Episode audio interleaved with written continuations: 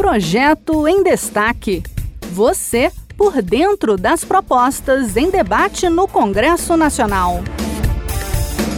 Uma proposta apresentada no Senado tem como objetivo ampliar o acesso dos brasileiros à energia elétrica. O texto garante instalação gratuita de medidores de energia para famílias de baixa renda.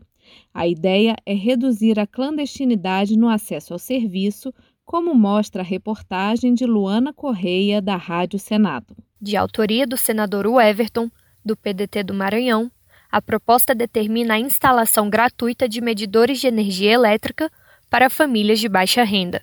O projeto altera a lei que trata da concessão de descontos para consumidores cadastrados no programa Tarifa Social de Energia Elétrica. O Everton lembra que hoje muitas famílias não estão incluídas no programa porque, sem o medidor, não conseguem provar que estão na faixa de consumo que dá direito ao benefício. Com isso, ficam é, impedidos de ter acesso ao benefício da tarifa social para consumo de baixa renda e também, claro, a legalização dessas unidades é boa para a distribuidora, é boa para a sociedade e dá mais segurança e dignidade a todas a essas famílias.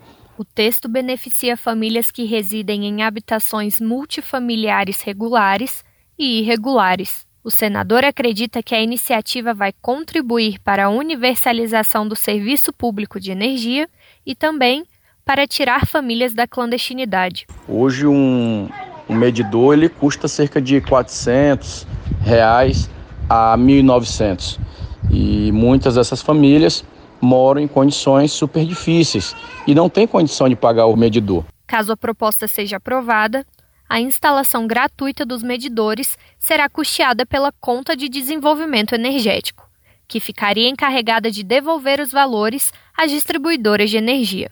O projeto aguarda análise no Senado.